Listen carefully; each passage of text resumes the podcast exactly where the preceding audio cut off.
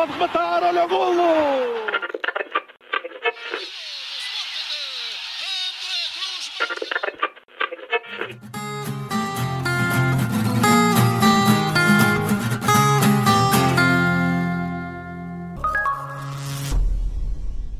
Viva! Sejam bem-vindos ao nono e penúltimo episódio da noventena do Matraquilhos, a série em formato podcast que narra a história e as histórias do futebol português nos anos 90. Neste episódio, vamos falar daquilo que aconteceu na temporada 98-99. Olá, Rui Silva. Olá, Pedro Fragoso.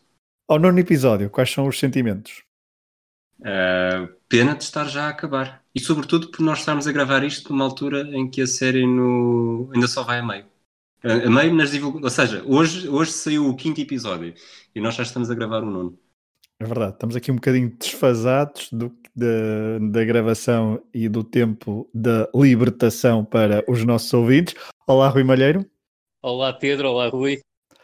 Uh, Costuma-se dizer que no Norte, com cinco letras, se escreve a palavra mãe e com cinco letras também se escreve a palavra penta. É isso mesmo, é mão cheia de títulos do Futebol Clube do Porto, como é óbvio, é a principal imagem da temporada, mas juntar a isto, como não poderia deixar de ser, a época fantástica do, do Boa Vista, o ressurgimento do Boa Vistão agora com o Conselho Pacheco, e cá está, as pontas das décadas a, a colarem-se, uh, e o Boa Vista consegue aqui um feito sobre o qual iremos falar uh, durante o programa com muita com muito, com muito, com mais tempo e com mais destaque do que, do que é habitual. Uh, e depois, claro, uh, também salientar que uma equipa que desce de divisão acaba por conquistar a taça de, de Portugal e com isso garantir também a presença na, na, próxima edição das competições europeias, com a curiosidade, e sem me querer estar a adiantar, na taça UEFA, que será o primeiro ano, o próximo, em que não haverá já a taça das taças. Exatamente. Deixemos isso bem para o final do episódio, essa final histórica da Taça de Portugal, uh, edição 98-99. Vocês, nossos ouvintes, já ouvi, têm certamente ouvido os episódios anteriores. O verão lisboeta e português, uh, no verão de 98, estava marcado pela Expo 98, o Festival dos Oceanos, e em outubro de 98 a língua portuguesa teria o seu primeiro Prémio Nobel da Literatura, José Saramago. Em Portugal, o Prémio Nobel do Golo continuava a ser Mário Jardel. No futebol estávamos então de ressaca, na ressaca de um Mundial francês, com vitória de Zidane e companhia. O futebol português arrancava com a incerteza se teríamos pela primeira vez um pentacampeão ou se haveria alguma equipa capaz de evitar esse feito inédito. Depois da dobradinha azul e branca, os homens das Antas eram outra vez favoritos, mas a boa segunda parte da época benfiquista em 97-98 deixava no ar a possibilidade dos encarnados lutarem de perto com o campeão que tinha mudado de treinador, algo que não aconteceu na luz. Em Alvalade também houve mudança no comando técnico, depois de, na época anterior, terem sido quatro os homens que orientaram o Sporting, que ficou em quarto. Da época anterior registra-se também o excelente terceiro lugar do Vitória da cidade de Guimarães, que juntamente com o Marítimo iriam participar na Taça UEFA edição 98-99. Leiria e Beira-Mar estavam de volta à primeira divisão e vinham acompanhados por um estreante, o Alverca. Foram poucos estreantes na primeira divisão nesta noventena. Estas três equipas, como dissemos no episódio anterior, substituiriam Outras três, Chaves, Varzim e Belenenses, mas Rui Malheiro, e podemos começar por aqui na contextualização do início de 98-99, houve uma decisão administrativa que atirou a equipa de Velada, no Constantino, para a segunda divisão. É, é verdade, é o famoso caso Guímaro, ah, que depois de voltas e reviravoltas acaba por conduzir a 23 de julho de 1998, portanto já com a pré-temporada em, em andamento, à descida, à decisão por parte do Conselho de Justiça da Federação Portuguesa de Futebol, à decisão da descida do Lessa para o escalão secundário. O que é que acontece com esta descida do Lessa? O Chaves, que tinha ficado em 16º lugar, depois de uma, de uma recuperação fantástica na parte final da temporada, que ainda assim não valeu a, a, a manutenção no primeiro escalão, a acabar por ser uh, promovido na secretaria ou, uh, e voltar a ocupar o seu espaço no escalão principal. Uh, este caso do Guímaro está ligado aos quinhentinhos e é curiosamente um cheque de 500 euros, de 500 contos, peço desculpa, é a força do tempo, a ilusão do tempo, mas 500 contos uh, são mais do que 500 euros, a valerem, a valerem aqui a tal descida ao Lessa, porque tinha sido encontrado em casa de José Guímaro uh, um cheque assinado pelo presidente do Lessa.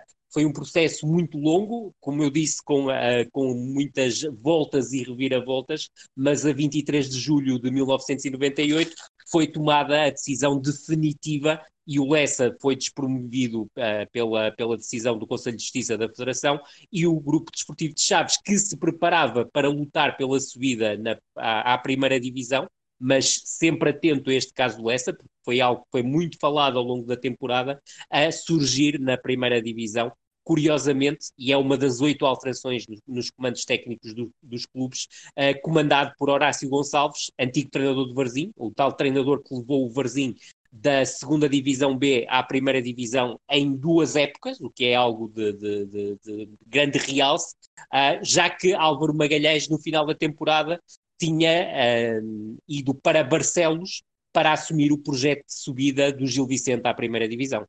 Em relação às outras alterações no, no, comando técnico, obviamente, e tal como já fomos adiantando uh, neste início do episódio, uh, Benfica não muda de treinador, mas tem mudanças que mais tarde falaremos em termos de equipa técnica, que eu creio que vão ter grande influência no desenvolvimento da temporada, mas Futebol Clube do Porto e Sporting mudam de treinador. António Oliveira uh, acaba o seu contrato com o Futebol Clube do Porto, uh, não renova, creio que foi uma decisão uh, que, de comum acordo, quer de treinador, quer de direção, não havia, não havia vontade mútua em prolongar o acordo. António Oliveira, que curiosamente, a 1 de agosto uh, de 1998, é apresentado como novo treinador do Betis, mas fica menos de um mês no comando técnico do Betis, não se chega a estrear na Liga Espanhola, porque curiosamente tinha substituído Luís Aragonês, que se tinha um, digladiado com o, o, presidente polémico Rui Gelopera, e aconteceu o mesmo com António Oliveira, que não aceitou uh, interferências por parte do presidente, e curiosamente quem é que substitui António Oliveira passados 25 dias do seu reinado em Sevilha? Vicente Cantatore. O mundo ah, dá muitas voltas. No lugar de António Oliveira, o Futebol Clube do Porto surpreende de certa forma com a aposta no engenheiro Fernando Santos uma escolha que causou alguma, algumas dúvidas, dado o trajeto uh, não com grandes resultados do, do, do, treinador, quer ao serviço do Estoril, quer ao serviço do Estrela da Amadora. No entanto, convém salientar que no Estoril tinha, tinha uma experiência de dois anos e meio na primeira divisão, no Estrela da Amadora há três anos e meio, portanto já era um treinador com muitos jogos na, na primeira divisão na altura, ah, e havia depois também, como é óbvio, o, a questão de ser ou não benfiquista, e no caso dele, claramente assumido como benfiquista, que causou em alguns adeptos do Futebol Clube do Porto algumas dúvidas. Dúvidas essas que seriam dissipadas ao longo da temporada, porque um profissional é sempre um profissional, seja onde estiver. Ao Sporting chegou Mirko Josic, o treinador croata. Carlos Manuel pagou a, a sua entrada a, a, meio da temporada no Sporting em claro processo de falência desportiva não continua, é dispensado. Com isto também há alterações na política desportiva do Sporting, com Norton de Matos a reaparecer e com Norton de Matos chega um técnico que uh, teria sido apontado pelo, pelo uh, multifacetado uh, treinador, diretor desportivo, jornalista, uma série de coisas no, no futebol. Mirko era sobretudo conhecido porque em 1987 conduziu uma Super Jugoslávia um título mundial. Uh, era uma seleção absolutamente única, provavelmente seria a base de uma grande Jugoslávia que marcaria a década de 90, tal não aconteceu com a separação do país, mas tinha também um percurso muito interessante uh, no futebol, uh, curiosamente sul-americano, porque tinha estado no Colo-Colo, onde conquistou três campeonatos chilenos e uma taça Libertadores. E o seu trajeto mais recente uh, dizia respeito uh, a uma passagem pelo New Old Boys, e cá está a tal importância da ligação com o Norton de Matos, já que Norton de Matos durante muito tempo fez prospeção em terras argentinas, e não é por acaso que é da Argentina que chega o maior contingente de reforços ao Sporting. Depois, uh, as outras cinco alterações do comando técnico. A União de Leiria recebe Mário Reis, a Vitor Oliveira opta, depois da sua segunda subida consecutiva, uh, ao serviço primeiro da Académica e depois do União de Leiria, ruma ao Sporting de Braga, e é o novo treinador do Sporting de Braga que vê sair Alberto Pazos, e Mário Reis, que na época anterior tinha estado quer no Boa Vista, quer no Felgueiras na, na, segunda, na segunda Liga, assume o comando do União de Leiria. No Vitória, mais uma vez Skinny, depois de um resultado histórico, abandona o clube, uh, tinha conseguido o terceiro lugar na, na, época anterior, abandona o clube e é Filipovic que chega à equipa de Guimarães como antigo uh, adjunto, quer da Jugoslávia, quer da Sampdoria, a assumir o comando técnico da equipa. As outras duas alterações, uma prende-se com o regresso de Raul Águas, após dois anos como adjunto uh, de Artur Jorge na seleção, assume o comando técnico da Associação Académica de Coimbra, substituindo José Romão, que sai após garantir a manutenção, e, claro, uma, uma alteração que acaba por, se olharmos para aquilo que é o presente do futebol português por ter algum significado. É que o Estrela da Amadora vê Fernando Santos partir e aposta num treinador que tinha estado uh, no Felgueiras da primeira divisão. No ano anterior, curiosamente, tinha estado no Felgueiras e no União da Madeira e que chega à primeira divisão para ter a sua segunda oportunidade e que se chama Jorge Jesus.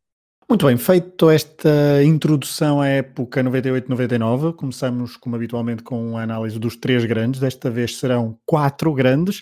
Uh, Rui Silva, comecemos pelo Sporting, que voltou a terminar em quarto. No final da época, e se olharmos para os números, vemos o tal quarto lugar, uma eliminação europeia na primeira ronda, eliminação na taça logo à quarta eliminatória.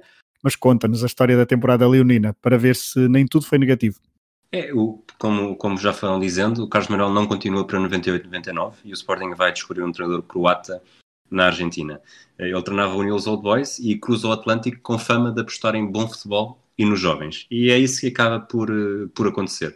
O seu profundo conhecimento do mercado argentino promove a contratação de três jogadores no imediato, Duscher, com 19 anos, e Quiroga, com 20, eh, também vem do Newell's Old Boys e que mete o maior investimento do início de temporada, aqueles, a maior promessa na altura, um canhoto com, com cabelo de Rob Thomas é contratado ao Lanos.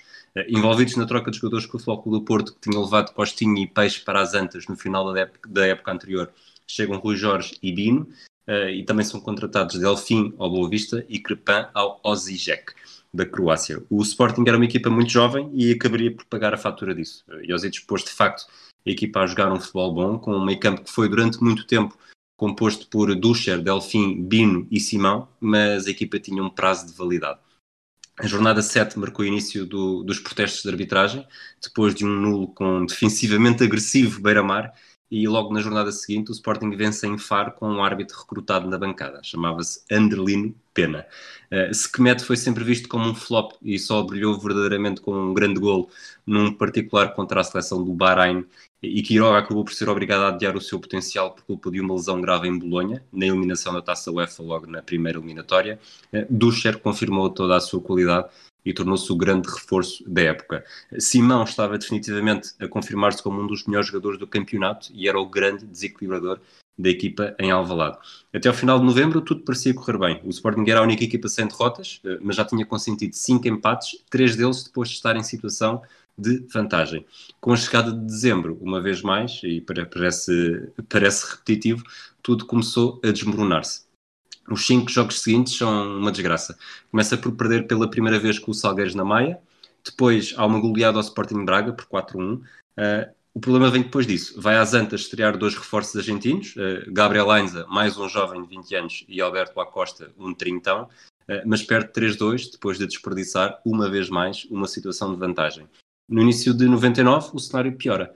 Eh, perto com o Benfica em Alvalade, no célebre jogo dos golos partilhados por Beto e Cadete e por Vale Azevedo ter visto o jogo no meio dos adeptos encarnados, uh, e é eliminado da Taça de Portugal pelo Gil Vicente e Álvaro Magalhães, que estava a caminho de subir no segundo escalão. Ao contrário do que, do que teria acontecido nos anos anteriores, José Roquete manteve-se firme, não deixa cair Iosides, nem mesmo depois de somar dois empates nos quatro jogos seguintes. Nessa altura, as queixas de arbitragem voltaram a surgir, sobretudo após o empate a dois gols em Chaves, num jogo que é celebrizado pela azia de Jorge Croado. O Sporting subiu novamente de tom nos protestos, organizou o chamado Jogo do Luto na jornada seguinte, que culminou com uma goleada por 5-0 eh, e dois golos de Acosta à Académica. Eh, Marco Aurélio abandona Alvalade neste mês de janeiro e há outro reforço que começa a ganhar espaço no 11. Falo do brasileiro Marcos, que tinha brilhado no Rio Ave e foi entretanto contratado ao PSV. O, Sporting recuperou o fogo e apesar dos sete empates e três derrotas em 20 jogos, os Leões ainda tinham uma janela aberta no campeonato, apesar do quarto lugar. Estavam seis pontos do Benfica, a sete do Boa Vista e a nove do Futebol Clube do Porto. Com cinco vitórias e dois empates nas jornadas seguintes, eh, recuperaram um ponto para os Dragões só, eh, mas já só estão a dois do Benfica e a três do Boa Vista. Portanto, eh, o lugar na Liga dos Campeões voltava a estar em aberto. O problema é que, uma vez mais, a instabilidade voltou a apoderar-se da equipa. Derrota em Alverca, com um hat-trick de Nandinho, empate com o Boa Vista e Alvalade e o adeus definitivo à possibilidade de lutar por uma vaga na Liga dos Campeões. A época terminou com um clássico seguido de derby. Na jornada 33, o Floco do Porto entra para aquecimento a fazer a festa do Penta, depois de o Boa Vista ter desperdiçado uma vantagem de dois pontos em Faro, uh, e há um empate a um gol. Depois, na jornada 34, numa tarde de sol espetacular, Benfica e Sporting protagonizam um dos melhores jogos da época, um empate a três golos, uh, num dia em que o Sporting precisava de vencer para ficar em terceiro. Com 12 vitórias, 4 empates e apenas uma derrota em casa, com o Benfica, o Sporting tremeu sobretudo fora, onde só conseguiu 5 vitórias em 17 jogos, com 29 golos marcados e 25 sofridos. O 11 do Sporting tinha Tiago na baliza, Saber como lateral direito, eh, Vinícius como grande opção para o lado esquerdo da defesa e Beto a fazer dupla com os Marcos brasileiros. Marco Aurélio na primeira metade e Marcos na segunda. Depois, Delfim e Ducher eram intocáveis no eixo do meio campo, enquanto Edmilson e Simão eram donos dos flancos, sobretudo depois de Bino uh, se ter lesionado com gravidade no tendão daqueles em janeiro. O ataque foi dominado por Jordanov, melhor matador da equipa no campeonato com 13 golos, e foram vários os jogadores que acabaram por jogar ao seu lado. Crepin dominou na primeira metade e contribuiu com 3 golos em 27 jogos, 14 como titular, enquanto a Costa fez 13 jogos, 10 como titular, eh, e também faz 3 golos que mete o grande investimento, quase um milhão de contos, não foi além de 14 minutos. Ainza apareceu muito pesado e, apesar do gol na estreia contra o Foco do Porto, esteve sempre longe de mostrar o que viria a ser mais tarde no Paris Saint-Germain e no Manchester United. Leandro, que começa a época, faz oito jogos com dois golos, mas acaba por sair para o Tenerife. E dois dos pontos mais negativos na temporada aconteceram no duelo europeu com o Bolonha. Além da lesão de Quiroga no jogo da segunda mão em Itália, há também a expulsão de Vidigal, que estava picado com o nome mítico do futebol italiano na década de 90, eu falo de Giuseppe Signori. Rui Malheiro, alguma nota breve a este, este raio-x do Rui Silva? Um raio-x perfeito do, do Rui Silva, como é habitual. Uh, salientar, obviamente, a qualidade de futebol praticado, uh, sem acompanhamento em termos de resultados, a aposta nos jogadores jovens e um Sporting que, tal como o Rui disse, até à jornada 13 não tinha somado qualquer derrota e surgia ao, a par do Futebol Clube do Porto, mesmo com aquela tal série de empates, como co-líder do campeonato. Do ponto de vista negativo, Uh, eu creio que Mirko Djosic foi demasiado criticado por alguma imprensa portuguesa. É certo que cometeu alguns equívocos e o Rui tocou num ponto que é essencial. O Sporting usufruiu muitas vezes de situações de vantagem que acabaram por ser transformadas em situações de empate ou derrota, uh, por algum receio de Mirkiosic e poderá aí também ter a ver com a, a, algum excesso de juventude do, do, plantel. Depois, claro, a somar a isto o inêxito europeu, o inêxito na taça, cai na primeira ronda uh, de cada uma das competições uh, a partir do momento em que o Sporting entra nelas, e depois algo que me parece extremamente negativo e que tem influência óbvia no quarto, final, no quarto lugar final da equipa do, de Alvalade, que é o, o Sporting não ganha um jogo sequer nem a Porto, nem a Benfica, nem a Boa Vista, nem a Vitória de Setúbal. E se olharmos para toda a temporada, com o Futebol Clube do Porto, com o Futebol Clube do Porto uh, soma um ponto, com o Boa Vista dois pontos, com o Benfica um ponto e com o Vitória de Setúbal dois pontos, sendo que numa delas o jogo fica célebre pela marcação individual por todo o terreno de Tonito a Simão Sabrosa, uma uh, marcação individual urdida por Carlos Cardoso. Depois, e para finalizar, o remate final, o Rui tocou nos pontos que me parecem essenciais, que é a, a dificuldade que o Sporting tem na mudança da primeira para a segunda volta. uh, uma vitória, dois empates e três derrotas. É a primeira quebra do Sporting e depois a quebra óbvia no final. Uh, se olharmos para as últimas sete jornadas, e é aí que é ultrapassado definitivamente por um Benfica que vinha de um processo agudizado de crise, o Sporting apenas soma duas vitórias, três empates e duas derrotas. Portanto, nos últimos sete jogos só vence dois e isso acaba por ser determinante para o Sporting uh, não ir além do quarto lugar final. Sporting quarto classificado. Uh, Rui Malheiro, vamos ao Benfica, que vinha de, de tal boa segunda volta em 97-98, manteve o treinador, tinha a pré-eliminatória da Liga dos Campeões e nas três primeiras jornadas do campeonato somou nove pontos, não sofreu golos e marcou sete. O pior estava para vir depois. É, o pior estava para vir depois, mas era um pior do meu ponto de vista, mais uma vez, uh, totalmente previsível. Ou seja, a, a, a, aposta no título era bem vincada por parte do Benfica, havia um entusiasmo enorme uh, em redor dos adeptos, fruto do tal final de época, a segunda volta espetacular com Graham Sunas ao comando e um futebol uh, urdido a partir de uma estrutura em 4-4-2 uh, com um futebol ultraofensivo, já que em momento ofensivo a equipa desdobrava-se muitas vezes em 4-2-4. Havia esse entusiasmo todo, mas eu creio que uh, Graham Sunas, uh, com Vali Azevedo, como é óbvio, acabam por uh, começar a cavar a sepultura do, do Benfica Uh, no, no, no, durante a, a pré-temporada, ou na pré-pré-temporada, se quisermos. Já tinha tocado nisso no episódio anterior, agora tenho que reforçar, porque diz respeito a esta temporada, o primeiro autogolo desta dupla. Um, inefável, acaba por ser, obviamente, a saída de Nelo de Vingada, que era o adjunto, e de António Simões, que era o diretor desportivo. Isto para quê? Para a Graham Sooner se, se rodear de amigos. Trouxe um adjunto especialista em filosofia e em coaching, antes do coaching uh, ser coaching, uh, chamado Phil Borsma, que tinha sido também um, jogador Uh, surge curiosamente uh, na luz como uma espécie de adjunto preparador físico, mas uh, não se reconhecem grandes dotes em termos de preparação física. Para além disso, surge também o Alan Murray, para dirigir, eu diria para descoordenar e dilapidar, juntamente com Vali Azevedo, o futebol jovem do, do Benfica. Alan Murray, que mais tarde viria a ser uh, depois transformado em scout, já que a sua especialidade em futebol jovem ficou por demais reconhecida com a dilapidação de todas as equipas jovens do, do Benfica.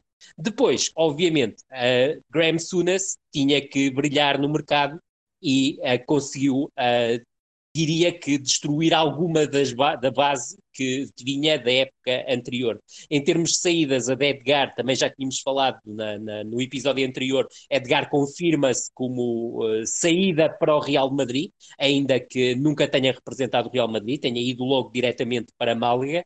Tiago, que tinha sido uma unidade importante na segunda metade da temporada, ruma ao Raio Vallecano, Uh, Sunas achou que Deco não tinha qualidade suficiente para representar o plantel principal do Benfica e Deco ruma para os Salgueiros, uh, no fundo com o, o, Futebol Clube do Porto no horizonte. Futebol Clube do Porto que recebe Nika Panduru, um dos dispensados de Sunas. El Adrioui vai para o AZ Alkmaar, Sanchez também é dispensado por Sunas e é emprestado ao Boa Vista, onde curiosamente passa muito ao lado da temporada absolutamente superlativa da formação do Bessa. Amaral, que tinha sido bandeira de Vali Azevedo, nunca caiu no Sunas e rumo ao Corinthians por eh, empréstimo. E depois, para além disso, há a dispensa de Jorge Soares ao Marítimo e o empréstimo de Zé Soares, que chegou a ser aposta ah, durante alguns jogos ah, da época anterior ao Alverca. Em termos de entradas, há uma aposta no mercado nacional, que muito sinceramente duvido que tenha passado muito por, uh, por Graham Sunas, e a época vai comprová-lo, ou seja, chega um Andrade do Belenenses, Marco Freitas do Vitória, de Guimarães, que nem sequer uh, chega a começar a época porque é dispensado ao Alverca, chega Nandinho depois de uma época incrível nos Salgueiros, mas acaba durante a temporada por ser emprestado ao Alverca,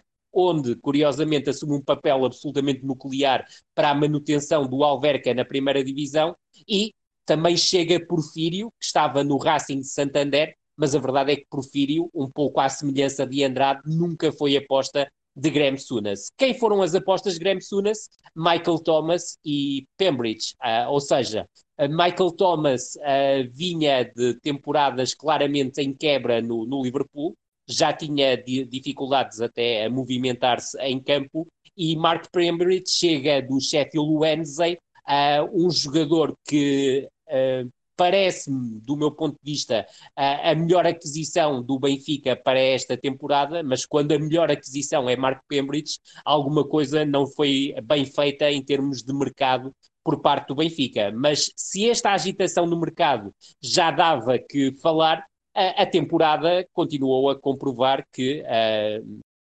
Sunas não sabia estar quieto. Então, uh, em outubro, uh, vende Brian Dean ao Sheffield United. Em janeiro, Scott Minto vai para o West Ham United e Pringle para o Charlton, que depois em março uh, contrata o jogador a título definitivo. E há entradas, há entradas do pré-reformado Dean Saunders, oriundo do Sheffield United. Recordar que para o Sheffield United tinha ido Brian Dean, portanto, a Saidin que vinha de uma época, meia época fantástica no Benfica, para chegar um jogador claramente em pré-reforma, chega cadete do Celta de Vigo, depois de ter brilhado no Celtic, mas cá está, mais uma aquisição de um português que muito sinceramente nunca pareceu também aposta de, de Graham Sunas, e mais tarde ainda conseguiria contratar dois jogadores também uh, numa fase completamente uh, sinuosa das suas carreiras. Gary Charles, lateral direito, oriundo do Aston Villa, e um impagável Steve Harkness, uh, oriundo do Liverpool, que chega em março à equipa do Benfica. Portanto, para além daquilo que, que, estavas a dizer, e muito bem, Pedro, na tua introdução, uh, salientar, e antes de, de, de, de me centrar no, no campeonato, Uh, o Benfica consegue o acesso à Liga dos Campeões, tem um primeiro jogo absolutamente retumbante, que acaba até por fortalecer esta boa onda em relação à formação encarnada, recebe o Beitar Jerusalém e vence por 6-0, mas a verdade é que na segunda mão o Benfica passa um mau bocado em Israel, perde 2-4, mas chega a estar a perder por 4-1 uh, ah, e chega a haver até algum susto em relação à eliminatória, que estava ou devia estar mais do que resolvida. Depois o Benfica acaba por ir para um grupo uh, relativamente acessível em termos de, de Liga dos Campeões. Uh, fica num grupo com o PSV Eindhoven, que estava numa fase de quebra, uh, com o Kaiserslautern, que não era o melhor exemplo de força do futebol alemão naquela altura, e do, do HJK de Helsínquia, e o Benfica não vai além de duas vitórias, dois empates e duas derrotas, com a curiosidade de se ter enterrado por completo diante do HJK de Helsínquia, com um empate na luz e uma derrota em Helsínquia. A isto junta-se a, a, eliminação precoce da Taça de Portugal, em fevereiro, na quinta eliminatória, ou seja, na segunda ronda em que o Benfica participou, com uma derrota por 2-0 em Setúbal, que afasta aqui o Benfica de poder conquistar o segundo troféu mais importante uh, do calendário nacional. Em termos de campeonato, é um Benfica, tal como disseste, que arranca com três vitórias consecutivas, o tal score de 7-0, depois de vitórias em casa diante do Estrela da Amadora, Rio Ave fora e Beira-Mar em casa. Uh, é um Benfica que chega à terceira jornada isolado, mas na quarta jornada perde em Faro e é o primeiro rombo nestas contas de Graham Sunas, que se junta, porque acontece na mesma semana, com a derrota diante do Kaiserslautern na jornada de estreia em termos da fase de grupos da Liga dos Campeões. Mas a principal intermitência do Benfica ocorre entre a sétima e a décima segunda jornada, com uma vitória, três empates e duas derrotas. Destes três empates, destacam-se obviamente os empates caseiros diante de Alverca e de Leiria e as derrotas diante do Boa Vista fora, 1-2, e diante do Futebol Clube do Porto nas Antas por 1-3. Isto faz com que o Benfica, líder isolado à terceira jornada, no final da 12 jornada, já esteja em quinto lugar, a 7 pontos do Boa Vista e a 5 pontos do Futebol Clube do Porto. Acontece aqui uma recuperação do Benfica. É uma recuperação que acontece entre a jornada 13 e a jornada 21, em que o Benfica consegue oito vitórias, sete delas consecutivas e um empate em casa diante do Beira-Mar, e cá está mais um tropeção em casa mas nessas oito vitórias salienta-se mais uma vez a vitória conseguida pela formação de Sunas em Alvalade.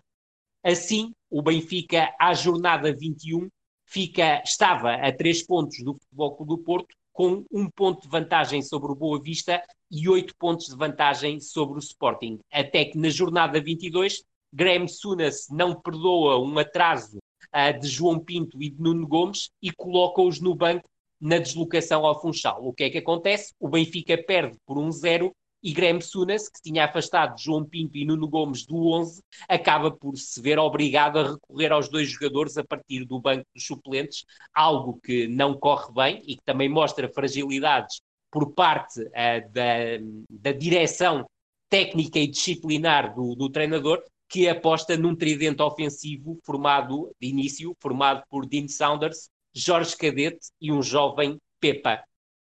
O Benfica, após esta derrota na Madeira, volta a abanar, consegue duas vitórias, mas chega à jornada 25 com uma recepção decisiva diante do Boa Vista. O Benfica é atropelado pela formação de Jaime Pacheco em casa, o jogo termina com 3-0, com assobios, uma vaia absolutamente monumental dos adeptos do Benfica a Graham Sunas, há arremesso até de objetos e lenços brancos em catadupa, e os jornais na altura até referem que nem no tempo de Artur Jorge se tinha visto uh, uma manifestação igual, e depois o Benfica, da jornada 25 à jornada 31, que é a primeira jornada em que Shewa substitui Graham Sunas, o Benfica apenas soma uma vitória, três empates e três derrotas, cai para o quarto lugar a três pontos do Sporting. Sunes é despedido depois de um empate em casa com o Campo Maiorense. Na jornada anterior já tinha empatado em casa com o Futebol Clube do Porto, no jogo que tem a curiosidade de o Heinz ter assistido à partida, ah, e tudo já apontava para que fosse o novo treinador do Benfica uh, no exercício seguinte,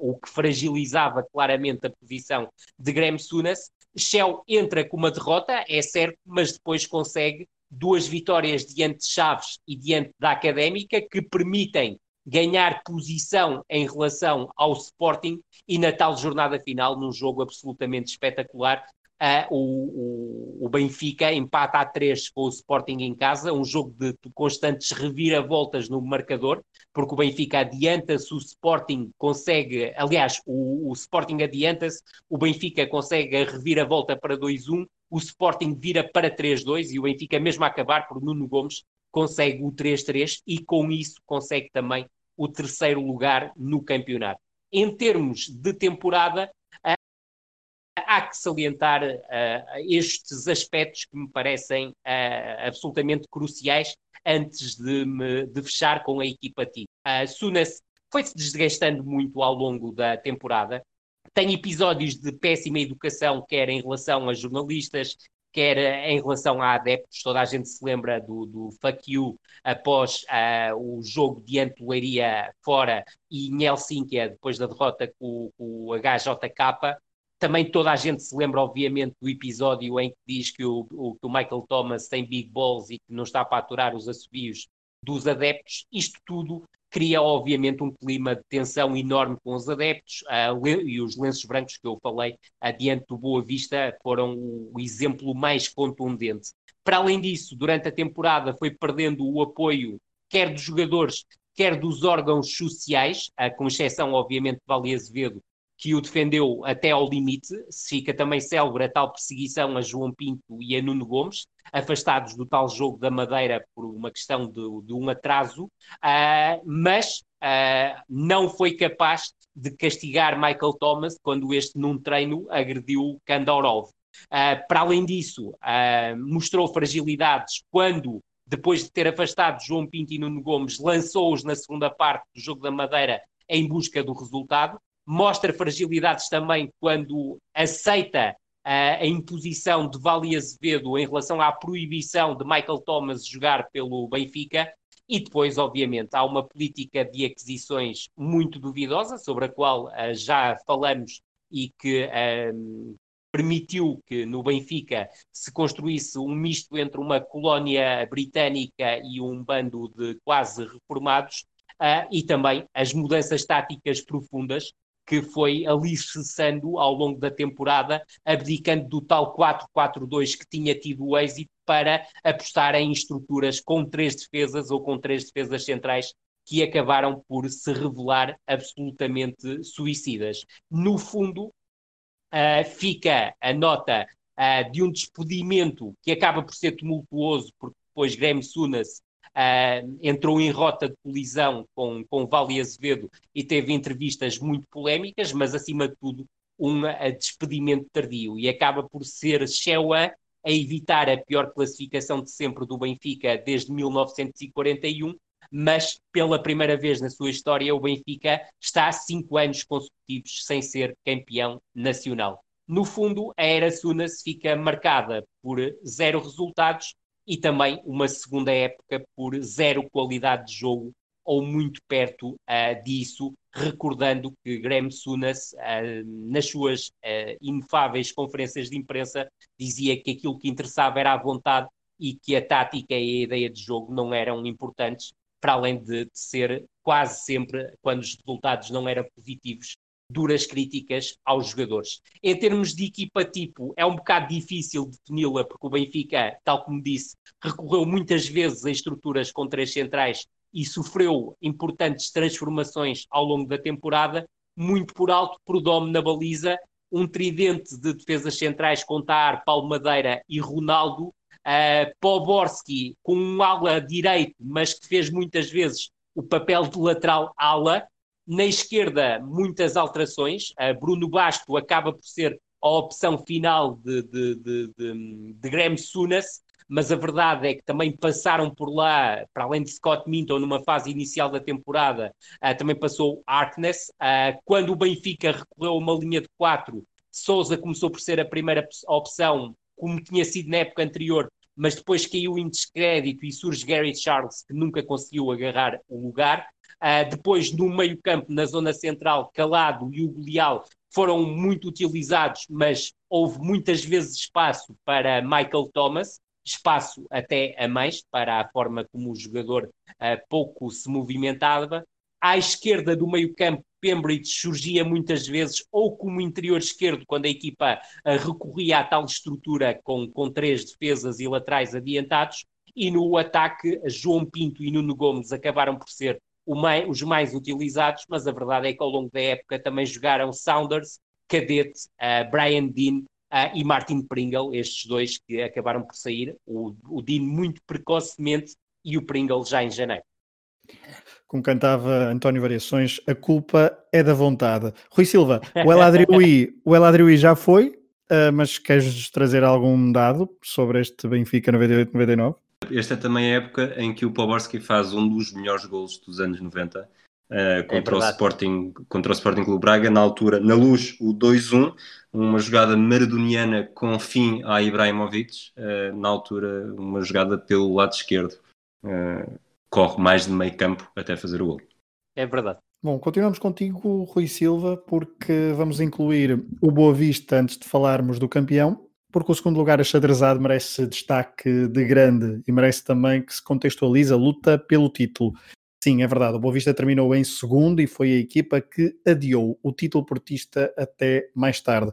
Fala-nos então da época de uma equipa que, a partir de um jogo na luz, chegou mesmo a sonhar com o título e que naufragou em Faro, com muita polémica à mistura. Em, em 98, o Jaime Pacheco teve um, um, primeiro verão relativamente tranquilo no Boa Vista. O Balneário perde dois jogadores dos mais antigos no plantel, o Alfredo e o Jaime Alves, que acabaram os dois a carreira. Eh, Tavares sai para a Liria, depois de nunca ter conseguido mostrar a mesma qualidade que o tinha feito de ser contratado pelo Benfica. E o jovem Delfim, apesar de não ter sido muito utilizado na época anterior, chamou a atenção do Sporting e rumou a Lisboa. Em sentido contrário, chegaram jogadores que viriam a assumir uma preponderância significativa nas épocas seguintes. Douala uh, foi descoberto na equipa B do Saint-Étienne. Sanchez foi cedido pelo Benfica, mas acaba por não ter uma época muito feliz em 98-99. Uh, Pedro Martins deixa Alvalade talvez envolvido nas negociações por Delfim. Confirmo. Rogério foi recrutado no Brasil, ao Vitória Pernambucano, e Jorge Silva, um produto da formação, regressa à casa depois de três temporadas a rodar entre Académica e União de Leiria. Sem competições europeias e numa temporada em que a participação na Taça de Portugal acabou sem glória, nos quartos de final aos pés do Esposende, eh, Jaime Pacheco concentrou todas as atenções no campeonato e os resultados foram muito animadores. A voltou a mostrar a sua tendência goleadora e terminou o campeonato com 15 golos, os mesmos do Romeno Timoft, que rubrica a melhor época desde que chegara a Portugal.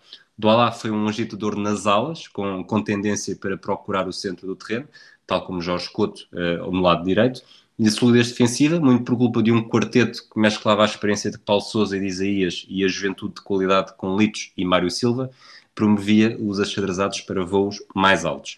Com 11 jornadas disputadas, o Boavista seguia na liderança isolada, com 8 vitórias e 3 empates. O Sporting de Mirko também sem derrota estava a dois pontos, o Futebol Clube Porto a 4 e o Benfica a 6. Este facto por si só podia não revelar muito, até porque não era a primeira vez que, os, que o Boa Vista mostrava ser capaz de se intrometer nos lugares cimeiros durante a primeira metade da época. A diferença é que este Boa Vista foi diferente e não cedeu, e acreditava cada vez mais que tinha alguma possibilidade. Não foi apenas na primeira metade, aliás, no final de fevereiro, depois de vencer em Braga por 2-1, a equipa de Jaime Pacheco tinha 51 pontos. O Porto tinha 52, o Benfica com 49 e o Sporting já mais longe tinha 44. Estava tudo em aberto, mas aproximavam-se dois testes de fogo a recepção ao Futebol Clube do Porto e a viagem à luz. No ataque à liderança, no Bessa, o jogo não saiu do nulo e o Benfica aproveitou. Faltavam 10 jornadas para o fim e num campeonato conhecido por ser um passeio para o Futebol Clube do Porto, tal como tinha sido nos quatro anos anteriores, havia três equipas separadas por apenas um ponto. Nesse tal segundo teste de fogo, a 14 de março, na luz, acaba por ser a derradeira prova que o Boa Vista precisava de passar o título não era apenas uma miragem, mas acho que não era isso que estava a ser discutido ali. Era se este Boa Vista, um excêntrico clube de, de segunda linha, fora da órbita dos grandes, conseguiria mesmo afirmar-se como aspirante legítimo até ao fim. Eh, ganhar já seria importante, mas, mas o que o Boa Vista fez naquela tarde contra o Benfica de Sunas, com a tal armada de britânicos em campo, eh, foi muito mais. O Boa deu uma lição, Uh, ganhou por 3-0, dois gols de Ayu e um de Luís Manuel e não sofreu nenhum. Foi ali neste dia que, um, que o adepto do Boa Vista percebeu que o título era possível e saiu à rua para receber o autocarro da equipa no regresso ao Bessa num clima de grande festa. Uh, acho que é difícil para trás, olhar para trás e enquadrar perfeitamente o momento em que o Boa Vista começou a ser campeão em 2001, mas, mas para mim, na minha, na minha lógica, foi neste dia, na Vitória na Luz, em que começa a, a acreditar. No entanto, esta crença serviu de pouco naquele ano, porque depois daquela, daquela Vitória na Luz, o Boa Vista perde o comboio e desperdiça seis pontos nas quatro jornadas seguintes. Empata com o Setúbal em casa, eh, em Chaves, e em Alvalade. Quando o campeonato termina, o Porto tem oito pontos de vantagem. O Boa Vista tinha vacilado, mas ao mesmo tempo feito histórica feito história, porque o segundo lugar, com 6 pontos de vantagem sobre o Benfica e 8 sobre o Sporting, valeu ao puramente inédito para a pré-eliminatória da Liga dos Campeões. Os acharazados já tinham sido segundos em tempos, em 75, 76, mas desta vez era diferente porque tinha a tal presença na, na Liga dos Campeões no ar. O 11 tipo deste Boa Vista tinha William na baliza, Paulo Souza, Litos, Isaías e Mário Silva na defesa, Rui Bento à frente do meio campo a fazer dupla, sobretudo com, com Luís Manuel, eh, Quevedo no meio campo sobre a esquerda, apesar de também ter feito vários jogos como lateral, Jorge Couto pela direita e Timóteo no meio, atrás de Ayu. Eh, do Alá também surge aqui, tanto podia jogar na frente como pelo lado esquerdo. Uh, Jorge Couto é o jogador mais utilizado em número absoluto de jogos, faz todos os 34 do campeonato. Rui Malheiro, nos episódios anteriores da, da noventena uh, falamos do início e do fim do ciclo Manuel José, estamos agora no início do ciclo uh, Jaime Pacheco e esta primeira época completa de, de Pacheco ao serviço do, do Boa Vista é retumbante. É, claramente, Pedro uh, e Rui. Uh, é só olharmos, uh, se, se olharmos para aquilo que foram os resultados do, do Boa Vista diante dos grandes, uh, vemos que o Boa Vista soma três vitórias e três empates, ou seja, diante do Futebol Clube Porto soma quatro pontos, diante do Benfica seis pontos e diante do Sporting dois pontos, sendo que não perde nenhum dos jogos. E este facto é absolutamente determinante. Depois, há um aspecto que também me parece absolutamente crucial, o Rui tocou, e muito bem nesse, nesse ponto. O Boa Vista vence 20 das 34 jornadas, soma, obviamente, empates a mais, são 11, mas a verdade é que estamos a falar de um clube que estava em claro crescendo. Uh, mas as três derrotas que o Boa Vista tem e que acabam por ser determinantes para ficar fora da luta do título, duas delas são contra o Marítimo, ou seja, o Boa Vista perde com o Marítimo fora, uma goleada 3-0, Uh, na estreia de Nelo Vingada e de António Simões como dupla técnica do, do Marítimo, Nelo Vingada era o treinador principal e António Simões o treinador adjunto, e na jornada 34, aí compreendendo-se já com o desânimo de não poder ser ah, campeão, perde em casa outra vez com o Marítimo por 2-1. A outra derrota acontece à jornada 13, diante de Estrela da Amadora, fora, a uma derrota por 2-1, Estrela da Amadora, comandado por, por Jorge Jesus. É o vice-campeonato 23 anos depois, o Rui toca num ponto absolutamente essencial, vá à Liga dos Campeões e isso vai permitir ao Boa Vista um encaixe muito interessante do ponto de vista financeiro, mas sobretudo parece-me também muito importante sublinhar uh, o bom futebol que esta equipa do Boa Vista praticou. Porque fala-se muito da equipa do Boa Vista pela agressividade e a verdade é que esta equipa do Boa Vista praticava um futebol muito bonito, com está a assumir um papel decisivo na busca das entrelinhas e passos de ruptura ou de situações de finalização, e não é por acaso que marca 15 golos, tantos quanto Ayu.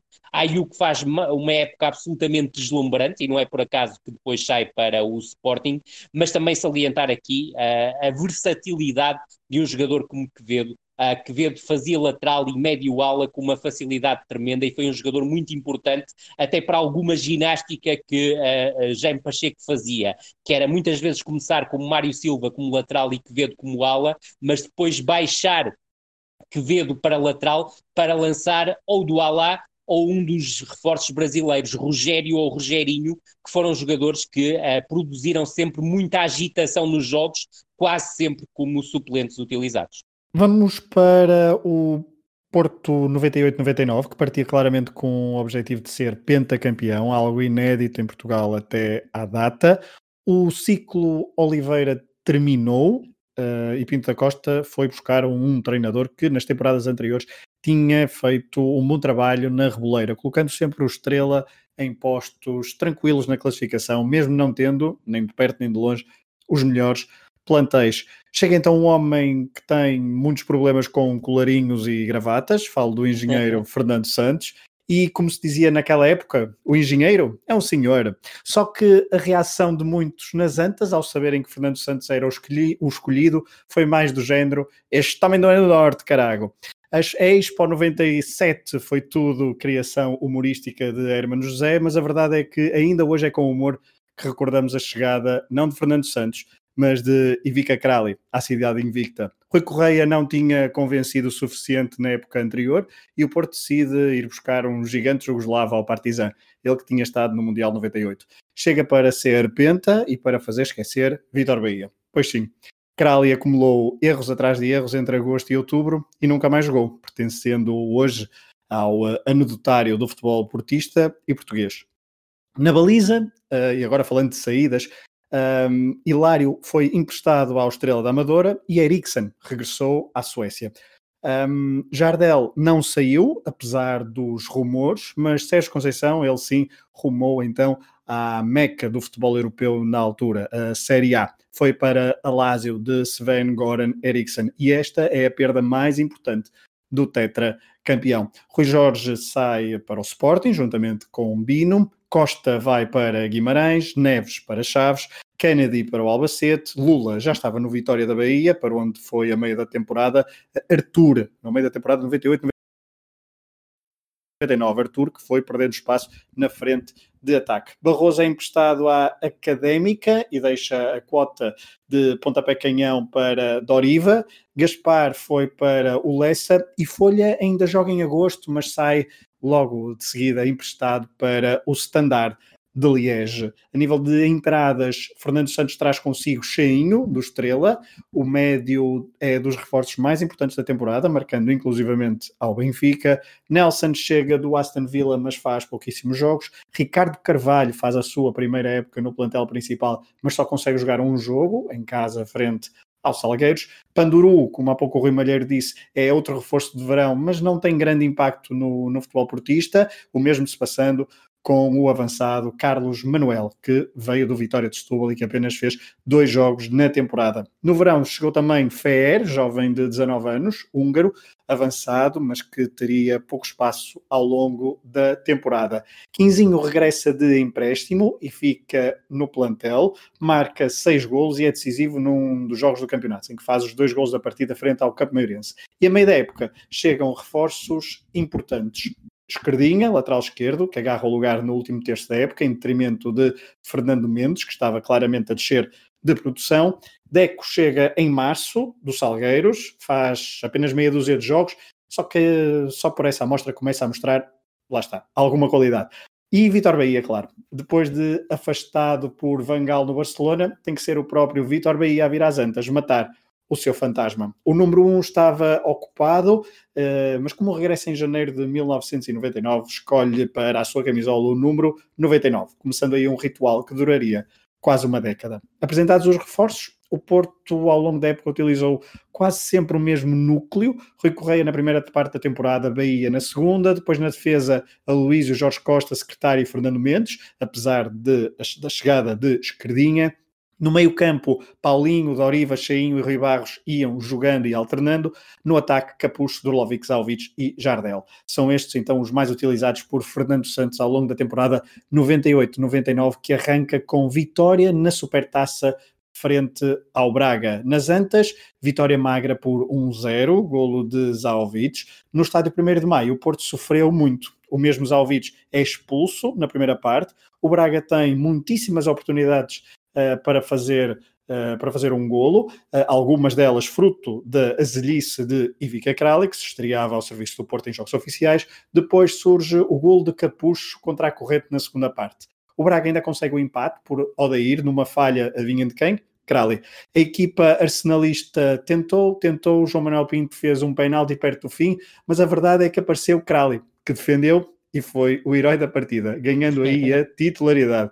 O que Fernando Santos haveria de fazer. Enfim, vitória portista na Supertaça, primeiro troféu para o Engenheiro. No campeonato, o Porto tem início tremido, logo à segunda jornada derrota em Aveiro por 2-1, olá Fari, e à sétima jornada o Porto perde em casa com o Boa Vista 2-0. Com 10 jogos realizados no campeonato, o Porto estava em terceiro, coisa rara, duas derrotas, dois empates, um deles em Leiria a duas bolas, depois de estar a perder por 2-0. Quatro pontos eh, do Boa Vista estavam então o Porto, que estava a quatro pontos do Boa Vista e a dois do Sporting. O Porto então no terceiro lugar, à décima jornada. Um, a equipa de Fernando Santos nestas primeiras jornadas até foi vencer, nestas primeiras 10 jornadas até foi vencer ao Caldeirão dos Barreiros, uh, estádio maldito desta noventena, 1-0, golo de Jardel na quarta jornada, num jogo onde Crowley, claro, andou aos papéis e Augusto Inácio ainda não sabe como é que não venceu esse jogo. Depois das 10 jornadas veio o ciclo com 6 vitórias seguidas, entre elas as recepções a Benfica e Sporting, 3-1 frente aos encarnados, golos de Cheinho e Bis de Jardel, num jogo em que o avançado brasileiro mostrou em vários lances que não era apenas um pinheiro de área, um, 3-1 então ao Benfica e 3-2 ao Sporting, no Festival Doriva, que já tinha ameaçado duas vezes de longe ainda na primeira parte, só que depois fez dois golos, dois golos e meio, vá. O toque de Jardel no terceiro gol é fundamental para trair Tiago. Num jogo onde o Sporting, como há pouco o Rui Silva disse, uh, marcou primeiro por Edmilson e terminou com o gol do estreante Ainza. No final da primeira volta, Fernando Santos visitou a Reboleira e só conseguiu sacar um ponto da sua antiga casa, deixando assim os azuis e brancos na liderança da prova, mas nada a ver com as épocas anteriores. O Porto era líder com 3 pontos de avanço para Benfica, 4 para Boa Vista e 7 para Sporting. Na jornada 22, nova derrota, agora em Guimarães. Ao quarto jogo, Bahia sofria finalmente golos e foram logo três.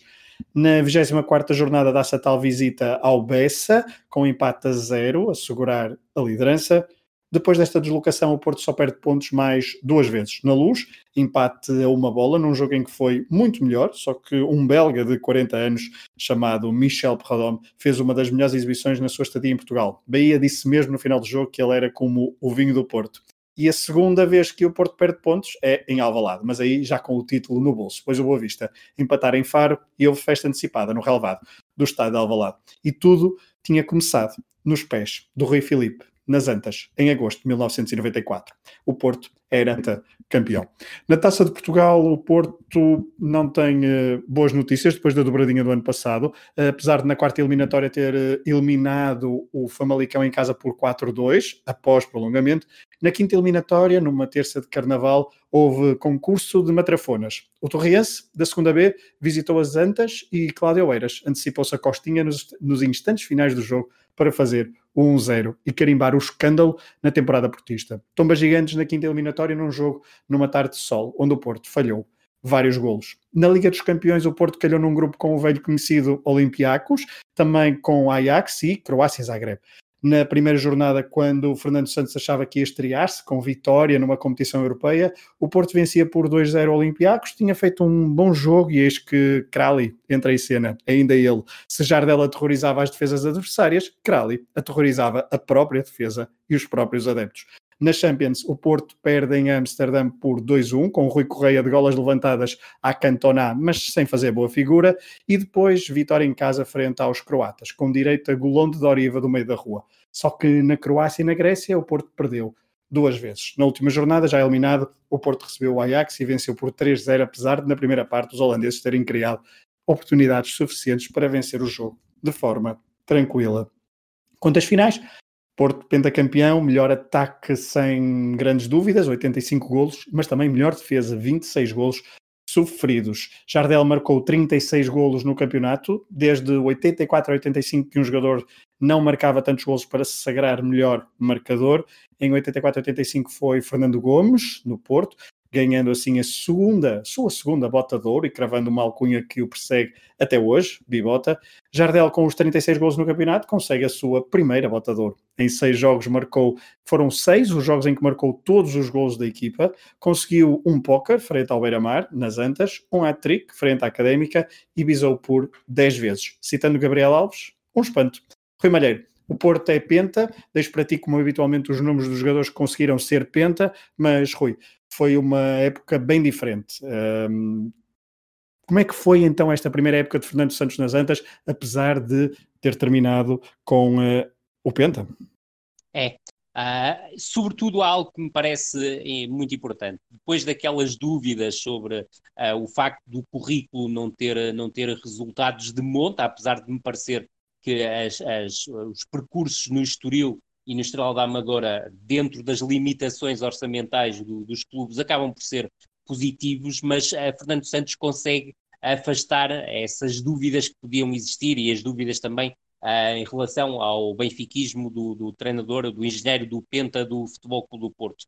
Acima de tudo, consegue algo que é muito sagaz pela parte de, de Fernando Santos, que é fazer uma afirmação pela, pela positiva. Isto é, coloca-se longe das guerras, coloca-se longe da postura belicista do, de António Oliveira e com isso consegue granjear a simpatia não só junto da massa adepta do Futebol Clube do Porto, mas também junto da imprensa, que acaba por tecer rasgadíssimos elogios a Fernando Santos, ao contrário daquilo que acontecia com António Oliveira, que devido à sua, à sua postura tremendamente agressiva, principalmente junto de alguma imprensa, acabava, ser, acabava sempre por ver os seus êxitos serem até muitas vezes injustamente desvalorizados.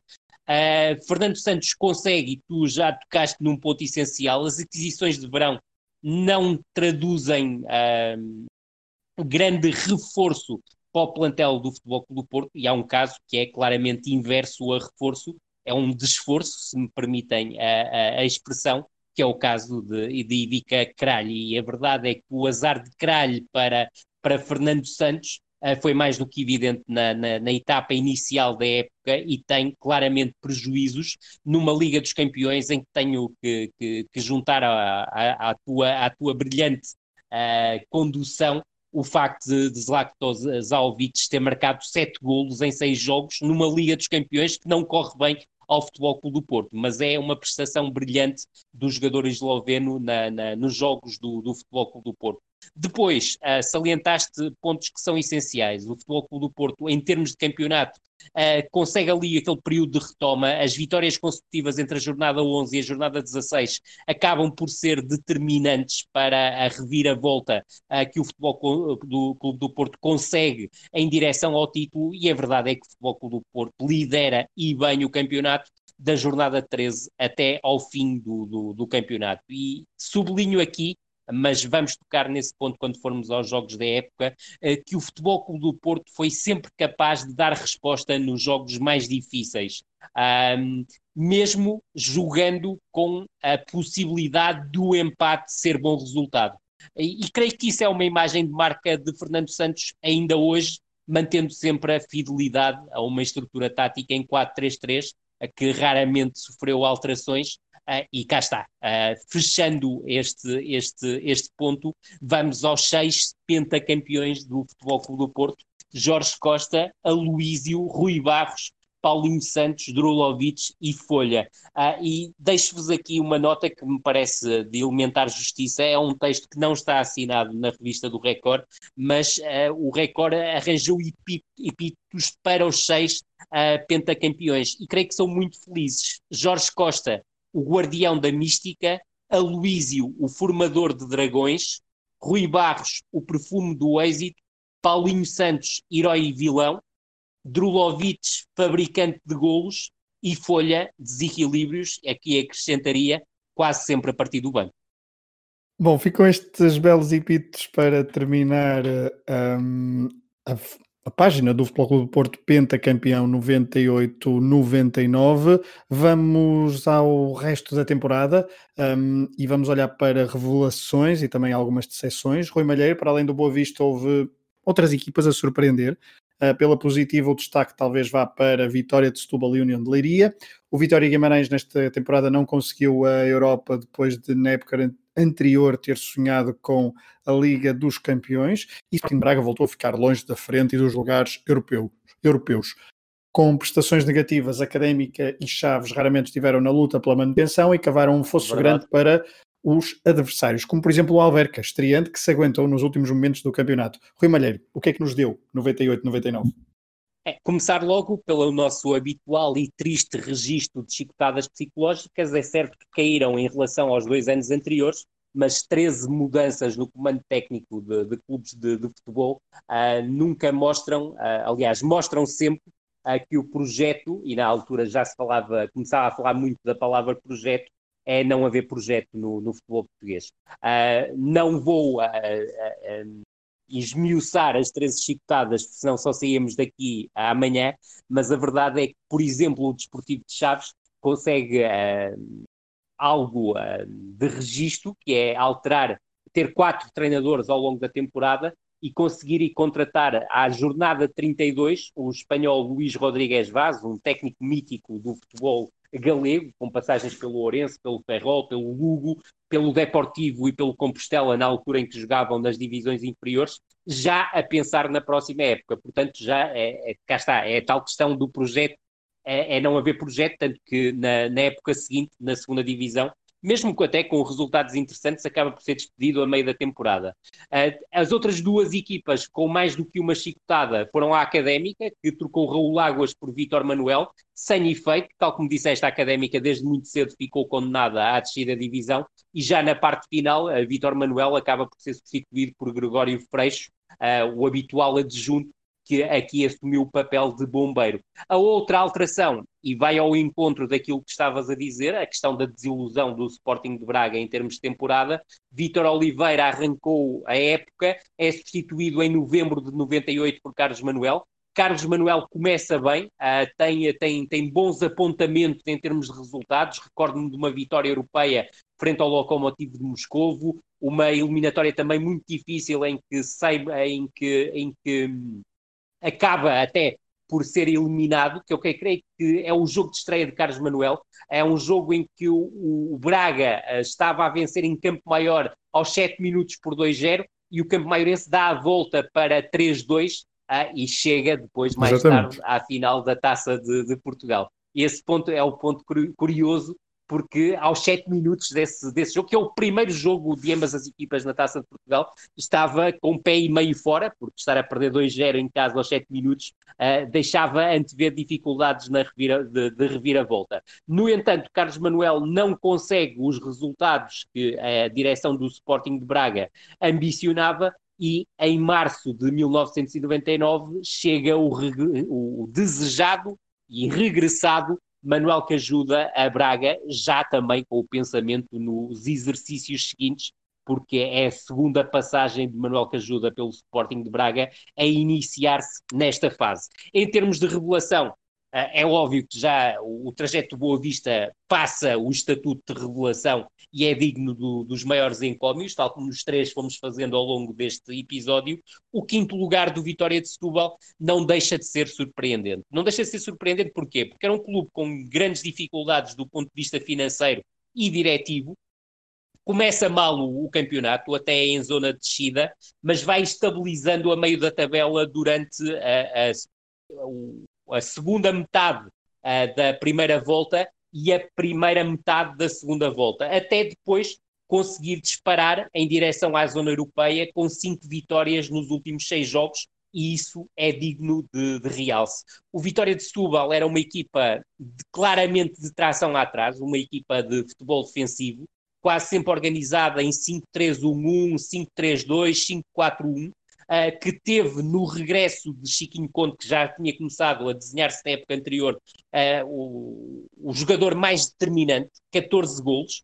É ele que, depois do ponto de vista ofensivo, nomeadamente em situações de contra-ataque, fez a diferença. Surgiu também um jogador africano, Nando, que, que foi também um elemento muito importante, para além, óbvio, óbvio uh, de Tonito, revelação no ano anterior, e confirmação uh, neste exercício. Depois, o sexto lugar da União de Leiria, a União de Leiria que regressava à primeira divisão, Vítor Oliveira tinha saído, entrado Mário Reis, é a grande revelação do campeonato, uh, se olharmos aquilo que acontece da jornada 1 até à jornada 34, está meio campeonato em zona europeia, e esse aspecto parece-me digno de maior realce. Agora, teve um final em quebra e esse final em quebra está claramente uh, ligado à venda do passe de Agostinho Full, que foi uma das revelações da temporada em Portugal, e não me quero estar aqui a adiantar em relação àquilo que o Rui nos tem preparado, e também um castigo, que eu creio que foi de um mês e meio ou dois meses,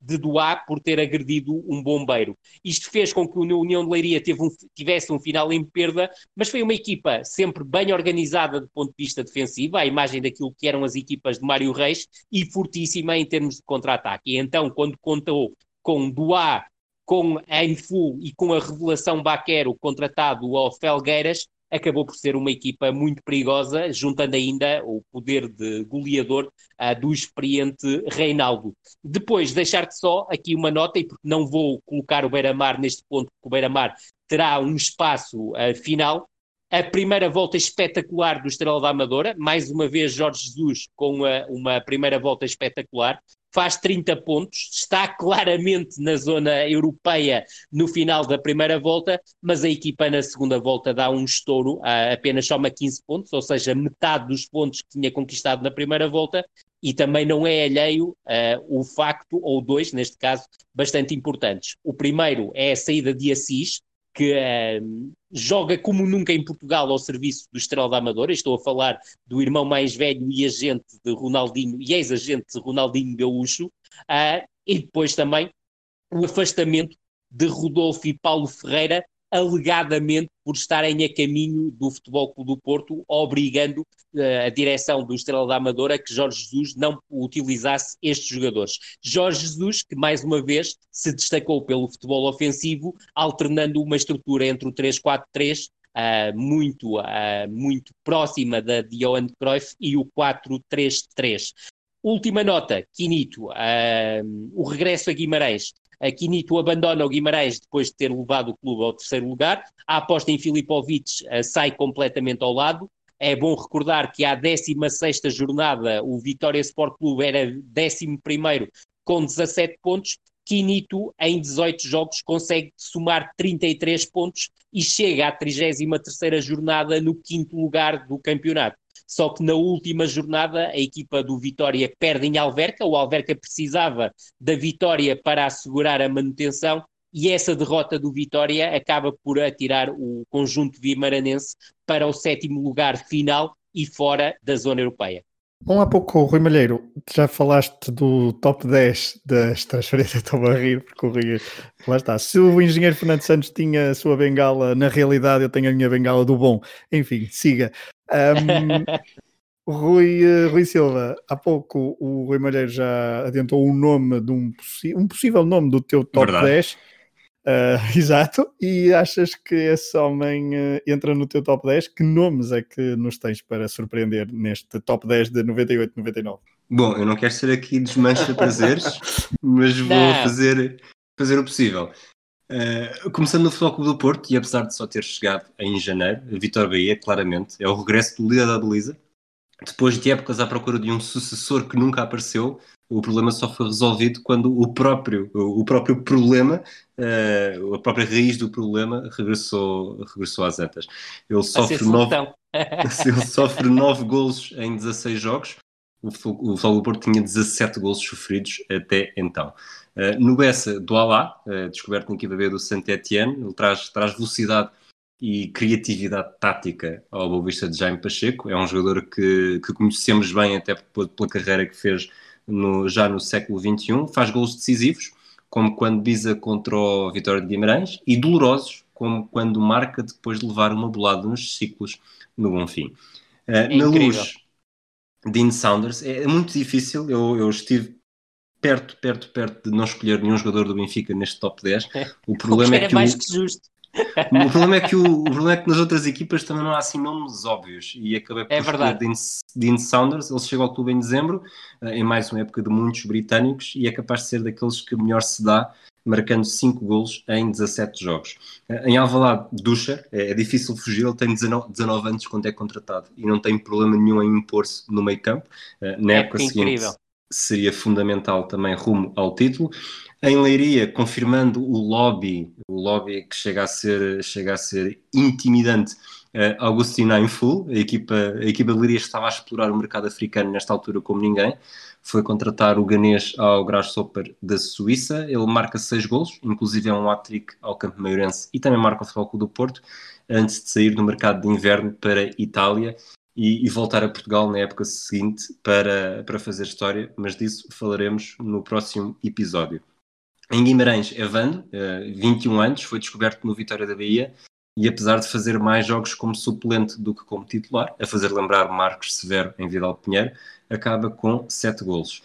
Na Amadora, Hilário, uh, o perto espaço no Futebol do Porto, é cedido ao estrela de JJ e joga finalmente com verdadeira regularidade no Campeonato Português, faz 27 jogos no 11.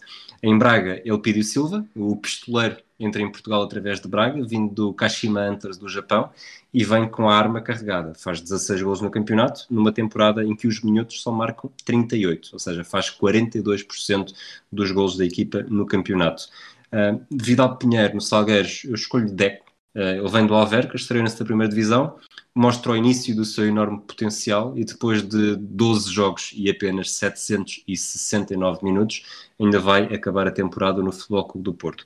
Para terminar, um jogador de uma equipa desta divisão, Seba, foi o último grande espanhol do Desportivo de Chaves antes da travessia pelos escalões secundários. Ele chega da equipa B do Saragossa, tem uma época memorável, com 10 golos em 31 jogos. Ninguém esteve em tantos encontros dos Chaves como ele nesta época e depois acaba por ser um jogador que também tem uma história, a história dele prolonga-se no futebol português, também com um problema de saúde na altura que chegou a pôr em risco o resto da sua carreira. Rui Malheiro, o episódio já vai longo, ainda temos muita coisa para falar. Breves notas a estes, uh, este top 10 do Rui Silva? É uma excelente seleção, é um ano com muitos cromos. Kralhe, Kmet e Lamptey, contratado para a União de Leiria, para a União de Leiria, um, são três cromos absolutamente indispensáveis em qualquer caderneta. Nessa caderneta, e isto não deixa de ser curioso, de 98, 99, caberia também Beta Costa, que uh, causou uh, muitas dúvidas sobre a sua capacidade que viria a ser desmentida na temporada seguinte. Uh, juntava aqui, e já tinha tocado nesse nome, Baquer do Felgueiras para a União de Leiria, foi um ótimo reforço. O, o Vitória de, de, Guimarães também descobre o médio defensivo no Lousada, que faz uma época extremamente interessante, Paulo Gomes. Uh, falei também do Assis no Estrela da Amadora, oriundo do Sporting, até sair uh, faz uma época notável. Grande reforço no Farense, Gouveia, oriundo do Passo Ferreira, faz uma época muito boa. E aqui deixar uma nota mesmo muito breve, é o final da era Paco Fortes. Paco Fortes é substituído por João Alves nesta época no comando técnico do, do Farense. Uh, o, o Rui creio que também teve para colocar nesta lista Rogério Matias, que chega ao Campo Maiorense oriundo do, do Maia, depois um jogador absolutamente decisivo, Nandinho, que é reforço de inverno do Alverca e assume um papel crucial para a manutenção na primeira divisão, e mesmo no caso do, do Rio Ave, uh, diria que Armando, descoberto no Vila Real, e Duda, que tinha sido dispensado pelo Benfica, também foram elementos nucleares para a manutenção da formação de Carlos Brito na primeira divisão, e para rematar dois nomes, Ricardo Souza, uh, absolutamente impressionante no Beira-Mar, depois de chegar por empréstimo do Futebol Clube Porto a meio da temporada, e um ex-júnior da Académica que surge a grande nível nesta, nesta equipa, que é Luís Filipe, que depois acaba por ir para o Atlético Madrid.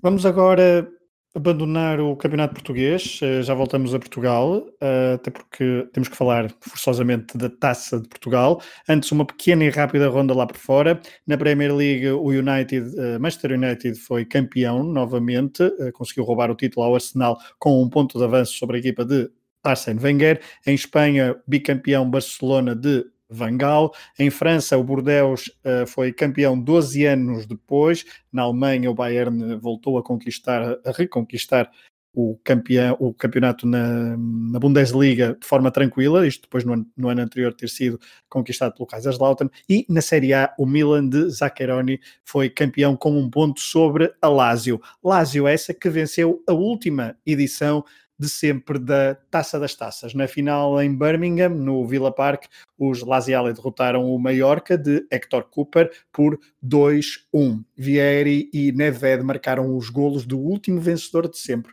desta competição, que começou em 1960-61. O futebol português conseguiu apenas um triunfo com o Cantinho de Moraes em 1964 em Antuérpia, quando o Sporting Clube Portugal bateu os húngaros do MTK. Nesta última edição da Taça das Taças, a participação portuguesa uh, terminou na segunda ronda, como há pouco falamos, quando o Braga foi eliminado pelo Lokomotiv de Moscovo. Na Taça UEFA, outra vitória italiana. O Parma, orientado por Malesani, venceu na final por 3-0 o Marselha. Na final de Moscovo, super equipa do Parma conquistou o troféu graças aos golos de Hernan Crespo, Chiesa e Vanoli. Uma equipa que tinha também Buffon, Canavarro, Sensini ou Verón. Nesta edição da Taça UEFA, os clubes portugueses ficaram todos na primeira ronda. Vitória de Guimarães eliminado pelo Celtic de Henrik Larsson. O Sporting perdeu frente ao Bolonha e o Marítimo foi o que esteve mais perto da segunda ronda, mas nas grandes penalidades frente ao Leeds, nos Barreiros. A equipa britânica, agora com Jimmy Floyd Hasselbank, foi mais feliz e o gol de Jorge Soares foi insuficiente para a equipa de Augusto Inácio. Neste futebol de seleções, no episódio mas, anterior falamos... deixas-me só fazer uma nota Claro. Uh, há aqui a sublinhar também uh, que é a estreia europeia de Jorge Jesus na taça Intertoto. Uh, exatamente, joga contra o Rus Chorzov da Polónia, empata 1-1 fora, empata 1-1 em casa e perde no desempate por pontapés da marca de grande penalidade. Mas há aqui um caso curioso, é que uh, 11 anos depois Jorge Jesus vê-se a taça Intertoto pelo Sporting de Braga. Nós não temos falado da Taça Intertoto, fica para o extra, de, exclusivo para patronos, falar um bocadinho sobre Intertoto, uma coisa também, alguma competição uh, bastante mítica deste, deste, deste período. Uh, temos deixado de fora, uh, não pode caber tudo. Vamos ao futebol de seleções. Uh, Rui Malheiro, no episódio anterior falamos da desconfiança com que Humberto Coelho foi recebido quando o anunciaram como selecionador nacional. A campanha para o Euro 2000 comece, começou para Portugal em setembro de 98, com vitória na Hungria por 3-1, gol do regressado Sapinto. Uh, um, com um golo do regressado Sapinto, nessa vitória por 3-1. Depois veio a derrota nas Antas frente à Roménia, em outubro, 1-0, gol de Monteanu aos 90 minutos. Já não havia Agi já, exatamente. exatamente. já não havia AGI, só que, que os romanos... regressa, que depois regressa, mas uh, nesta altura tinha-se auto-afastado da seleção. Exatamente. É, os romenos eram, nesta altura, o adversário mais forte da seleção portuguesa no caminho para o Euro 2000. Uh, a seguir, Portugal vence na Eslováquia por 3-0, despachou por 7-0 em casa o Azerbaijão, o Liechtenstein fora por 5-0, antes de, em junho, voltar a vencer em casa a Eslováquia e o Liechtenstein agora por 8-0. Vitórias e goleadas importantes, porque Rui Malheiro um, ser segundo poderia ser suficiente para se apurar, estava tudo em aberto uh, para quando em uh, outubro se visitasse a Roménia. No final da época 98-99, Rui, o Euro 2000 não era uma miragem. Não, de maneira nenhuma, bem pelo contrário. Aliás, a, a, a confiança em redor desta seleção foi crescendo de jogo para jogo. Há aquele momento decepcionante que é a derrota nas Antas diante do, da Roménia, o tal golo do, do Muntianu, era também uma Roménia forte, que depois acaba por se cruzar com Portugal no, no, no, no Euro 2000, mas a verdade é que, para além da, da, da, da, da capacidade para ter resultados, porque a verdade é que Portugal venceu todos os outros jogos do apuramento, e em termos de particulares, Portugal também uh, vence Israel e vence Moçambique, e empata 0-0 com a Holanda num jogo disputado em, em Paris, um jogo de elevadíssimo grau de dificuldade, uh, mas a verdade é que os resultados eram positivos e a qualidade de jogo ia convencendo de partida após partida e via-se claramente uma equipa cada vez mais montada num 4-2-3-1 que viria a ser a base para Humberto Coelho. E a grande dúvida cingia-se muito a quem é que seria utilizado como avançado centro uh, e qual o posicionamento de João Pinto. Uh, e as duas juntavam-se. E aquilo que Humberto Coelho procurou muitas vezes fazer foi colocar um tridente móvel formado por Luís Figo, Rui Costa e João Pinto nas costas de Sá Pinto como referência móvel na frente. E creio que foi um, essa a base uh, do, do, apuramento de Portugal. Em termos de dupla de médios centro, de dupla médias, de médios de contenção, houve mais alterações ao longo da, da, do apuramento. Começa, parece-me, por Paulo Bento e Paulinho Santos, mas é bom recordar que esta é uma época em que Paulinho Santos tem uma lesão muito grave Uh, e isso faz com que acabe depois por perder o seu espaço como titular na, na seleção e vão começando a surgir nomes, até face às lesões de Paulo Souza, que também reaparece quando, quando uh, começa a jogar um bocadinho mais na equipa do, do Inter de Milão, mas começa a existir o espaço que viria a ser ocupado mais tarde, quer por Vidigal, quer por Costinha.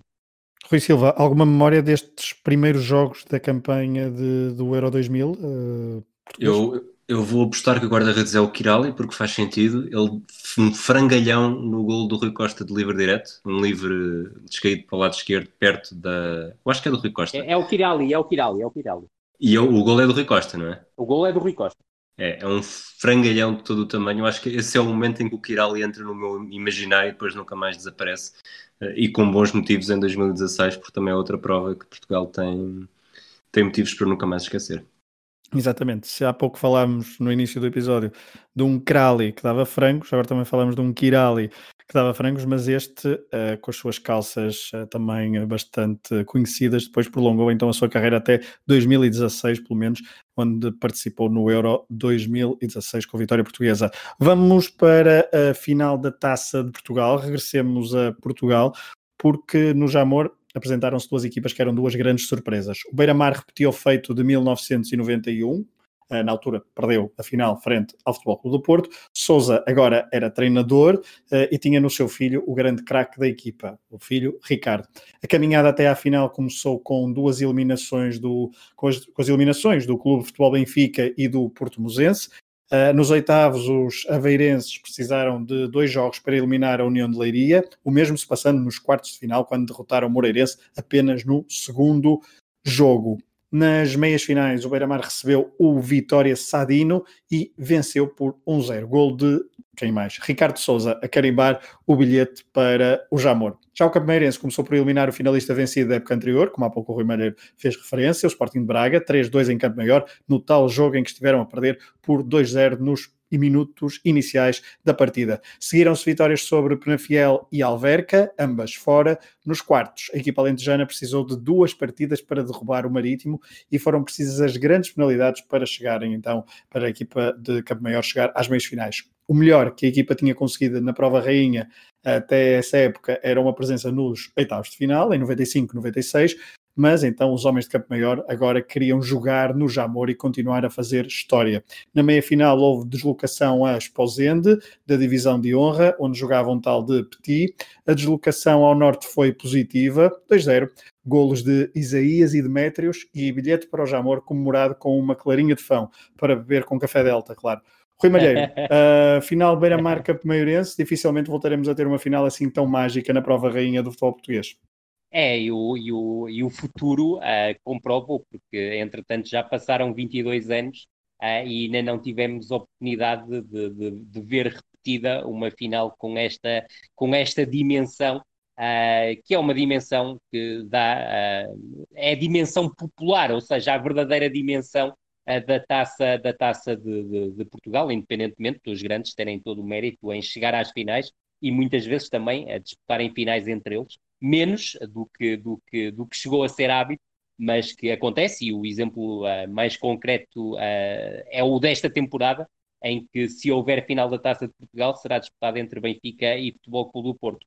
Em relação a, esta, a esta, a estas duas equipas, uh, que curiosamente passaram pelo, pelo Diga 33 e agora já não me esqueço do 11 da, da equipa do, do, do, do Beira-Mar, Uh, sem a ajuda preciosa do, do Rui, uh, é salientar, obviamente, que a equipa do, do, do Beira-Mar chega a esta final com uma descida de divisão não é fácil superar esse, esse cenário negro, mas a verdade é que é uma equipa que ao longo da temporada consegue ganhar ao Futebol Clube Porto, tal como disseste, Pedro, na segunda jornada, empata em casa com o Benfica, empata em casa em Alvalade com o Sporting e empata em casa com o Boa Vista. Portanto, esta equipa do Beira-Mar acaba por descer de divisão, curiosamente na última jornada, uh, porque passou até grande parte da, da, temporada fora da zona de descida, mas perde o, acaba por descer divisão porque tem resultados menos bons com as equipas de menor dimensão, e esse acaba por ser um facto absolutamente determinante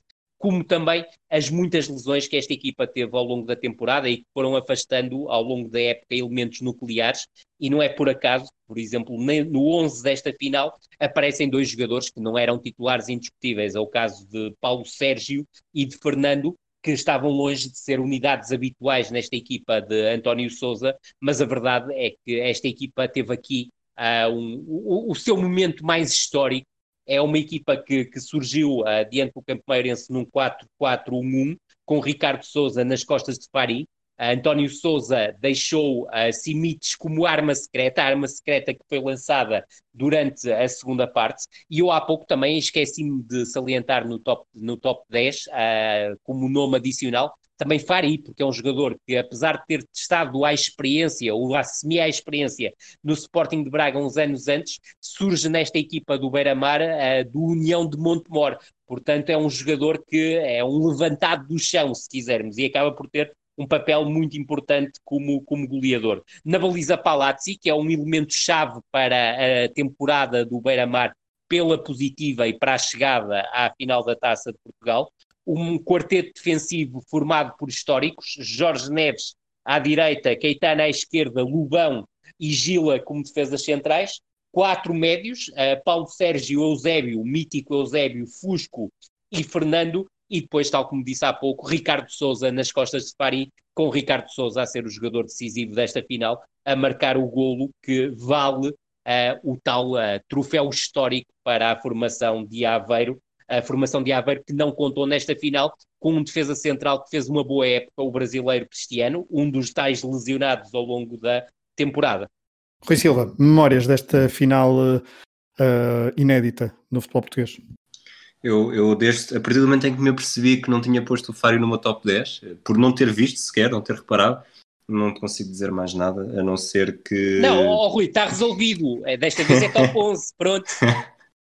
Exato. Mas eu sei que, sei que estava por Baramar pela piada de, de haver uma, uma equipa da segunda divisão nas competições europeias na época seguinte.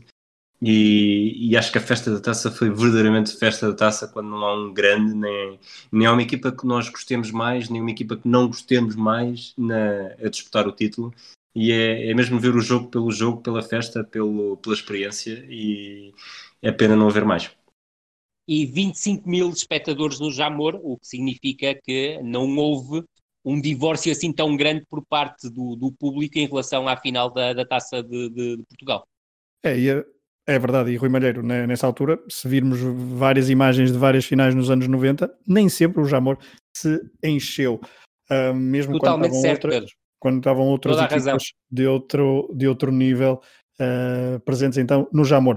Uh, na divisão de honra, e antes de irmos às uh, de finalizarmos o episódio falando dos jogos mais importantes desta temporada 98-99, uh, destacar então as subidas de divisão de Gil Vicente, campeão da divisão de honra, Belenenses, também de regresso à primeira divisão e a estreia, um outro estreante. Depois do ano passado termos uh, tido a subida de um estreante, o Alverca, agora temos a subida do Santa Clara, ou seja, o futebol uh, primo divisionário ia uh, viajar até aos Açores. No próximo episódio, certamente falaremos de viagens ao arquipélago dos Açores 99-2000, até porque, se não me engano, agora estou a falar de memória, o campeão da próxima temporada começou precisamente a sua campanha nos Açores. Certo, Rui Silva? Correto. Exatamente. Certo. Era só para ver se estavas atento, Rui. Bom, um, Rui Malheiro. Eu, diz, e eu sei onde é que vi o jogo. O Rui Silva também ver saberá. jogo. Ah, de certeza. Também sei, também sei. Já eu, por acaso, não, não me lembro. Ah, mas isso Foi um, dia, não é- foi um fim de semana em que a Sport TV tinha sinal aberto. Isso já não me lembrava, mas eh, sei onde vi o jogo e digo-vos que eh, eh, estava a alimentar muito bem enquanto estava a ver o jogo. Uhum. Muito. Ah, abandonemos. E a beber ainda melhor. Ui. Abandonemos considerações gastronómicas e vamos, Rui Malheiro, para o final do episódio e falar de alguns jogos importantes desta temporada. O episódio vai longo. Que jogos é que tu destacas, eh, Rui Malheiro, de 98, 99? É, não, não, não vou prolongar muito, eh, vou dar aqui um toque. Eu, por norma, vou sempre buscar eh, o jogo da época, um jogo eh, do, do campeão. No caso do, do Futebol Clube do Porto, falo em cinco jogos. Ah, vou muito rapidamente a eles, até porque Fernando Santos tem uma coisa, aquilo que nós fomos falando ao longo de todo o episódio, jogou sempre em 4-3-3. A verdade é que o Futebol Clube do Porto, nestes jogos, conseguiu comprovar sempre a sua força. Porque se não vejamos, jornada 12, o Futebol Clube do Porto recebe o Benfica, Futebol Clube do Porto terceiro com 23 pontos, Benfica quarto com 21 pontos, e o Futebol Clube do Porto ganha e sobe logo a segundo, a segundo lugar a dois pontos do Boa Vista. É um jogo muito curioso, com a, a Graham Sunas a pensar que podia travar Capucho, Jardel e Drulovic jogando 3 para 3, Uh, foi um desastre absoluto e o Futebol Clube do Porto construiu uma vitória uh, contundente uh, e conseguida sem grande dificuldade e o Benfica esteve muito longe de ter a prestação que tinha tido nas Antas no ano anterior. Saliento neste jogo a boa exibição de Cheinho, Cheinho que marca o primeiro golo numa jogada e está ligado também à jogada do segundo golo, porque é ele que cria o desequilíbrio no corredor direito frente a um Benfica completamente desorientado a jogar numa espécie de 3-5-2, mas em que os laterais muitas vezes não baixavam para junto dos centrais que estavam completamente expostos. Eram eles Staar, Paulo Madeira e Ronaldo. Depois, jornada 16, o Futebol Clube do Porto em primeiro lugar, já em primeiro lugar, com 35 pontos, frente ao Sporting, que na altura era segundo classificado com 32 pontos, vence 3-2. Já falámos sobre o jogo. Novamente aqui o 4-3-3 e a importância de um jogador que depois sai a meio da época, mas que é absolutamente decisivo neste clássico, que é Doriva, está nos três golos, marca dois em remates de fora da área, sempre na sequência de, de, de, de livres, com a curiosidade de um deles, o segundo, a, Doriva rematar de pé direito contra a barreira e depois na recarga de pé esquerdo consegue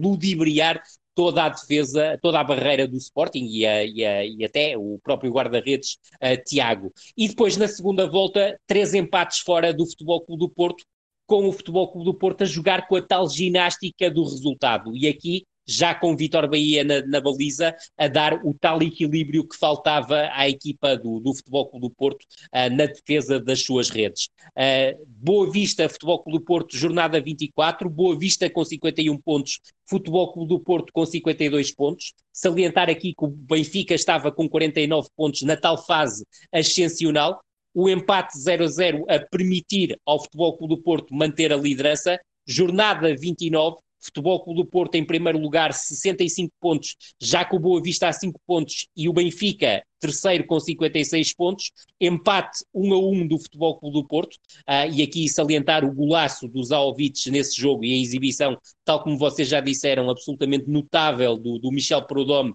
a impedir o Futebol Clube do Porto de conseguir um resultado que poderia ter atingido até proporções a fazer lembrar outros tempos, mas cá está, Futebol Clube do Porto assegurar a liderança. E depois o jogo festivo, mas um jogo festivo uh, na jornada 33 diante do Sporting, em que o Futebol Clube do Porto entra em Alvalade já campeão, devido ao tal empate do Boa Vista em Faro, mas o Futebol Clube do Porto está a perder nesse jogo com o um gol de Pedro Barbosa, após passe muito bem agizado por Rui Jorge, um cruzamento largo ao segundo poste e depois a finalização de Pedro Barbosa a ter a curiosidade de passar por entre as pernas de Vítor Bahia, mas a verdade é que Fernando Santos, mesmo em clima de festa, arriscou e ao colocar Quinzinho mostrou à, à equipa que queria uh, pelo menos chegar ao empate e o Futebol Clube do Porto chega ao empate através do inevitável Zaovic, um gol com a coxa na sequência de um livre lateral uh, apontado por Drulovic. O jogo da época, para mim, e para uh, finalizar,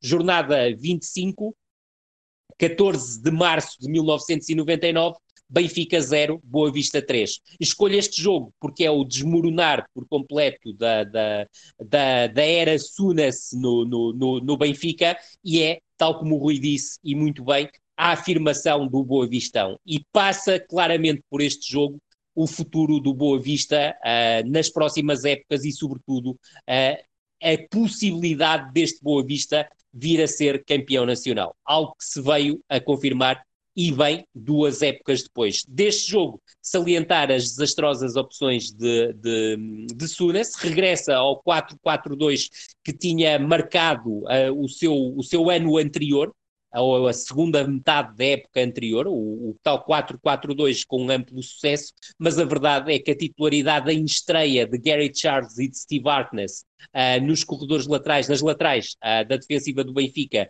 foi um convite permanente ao assalto por parte dos extremos do Boa Vista e Jorge Couto faz uma exibição deslumbrante e depois a ideia peregrina de colocar Michael Thomas como médio mais defensivo foi uh, o dar espaço para que Timóteo fizesse tudo aquilo que lhe apetecesse no espaço entre linhas e foi muito por aí que a equipa do Boa Vista conseguiu desequilibrar o jogo.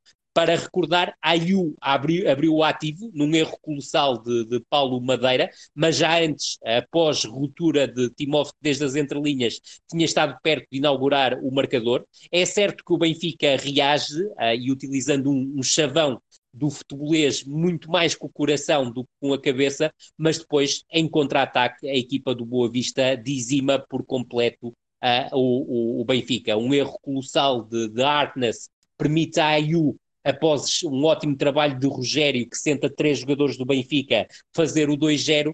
Uh, e depois de Quevedo também em contra-ataque ter estado perto do 3-0 e ter sido Prudhomme a negar esse 3-0, o Boa Vista, numa ação de ataque continuado em que troca a bola uh, com perfeita vontade no seu meio campo ofensivo, chega ao 3-0 com um remate fora da área de Luís Manuel. Vamos terminar o episódio, mas antes, Rui Silva, uh, dar nota de algo menos positivo. Já foi em junho de 1999. Um, que uma notícia trágica abalou um clube do futebol português. Foi a, a 16 de junho, três dias antes da final da Taça de Portugal, que o médio Márcio António, um brasileiro que jogava no Marítimo desde 96, uh, eh, morreu uh, nos arredores do Rio de Janeiro, perto de casa, depois de uma pequena corrida com o pai para manter a forma. Ele teve apenas tempo para dizer ao pai que se estava a sentir mal, caiu para o lado, não voltou a reagir a estímulos, chegou ao hospital já morto e o primeiro diagnóstico foi que teria sido vítima de um aneurisma cerebral. Em Portugal, ele tinha feito três temporadas, 76 jogos, dois golos ao Sporting de Espinho e ao Futebol Clube do Porto, e na temporada 98-99 tinha sido a mais, a mais prolífica em termos de jogos, tinha feito 30, todos como titular. Ótimo médio. Infelizmente, uh, desaparecido de forma tão trágica. Fica a nota então final deste episódio 98-99 da noventena. nono e penúltimo episódio. O próximo será o décimo e último, temporada 99-2000. Uh, partirá então com o Futebol do Porto como pentacampeão à procura de um B3 que, sabemos, não foi conquistado. Mas um, fiquem então uh, à espera do próximo episódio. Obrigado por terem estado desse lado. Um abraço aos dois Ruiz. Grande abraço. Um abraço. Um abraço a todos. Um obrigado por terem estado desse lado. Até à próxima. Até à próxima.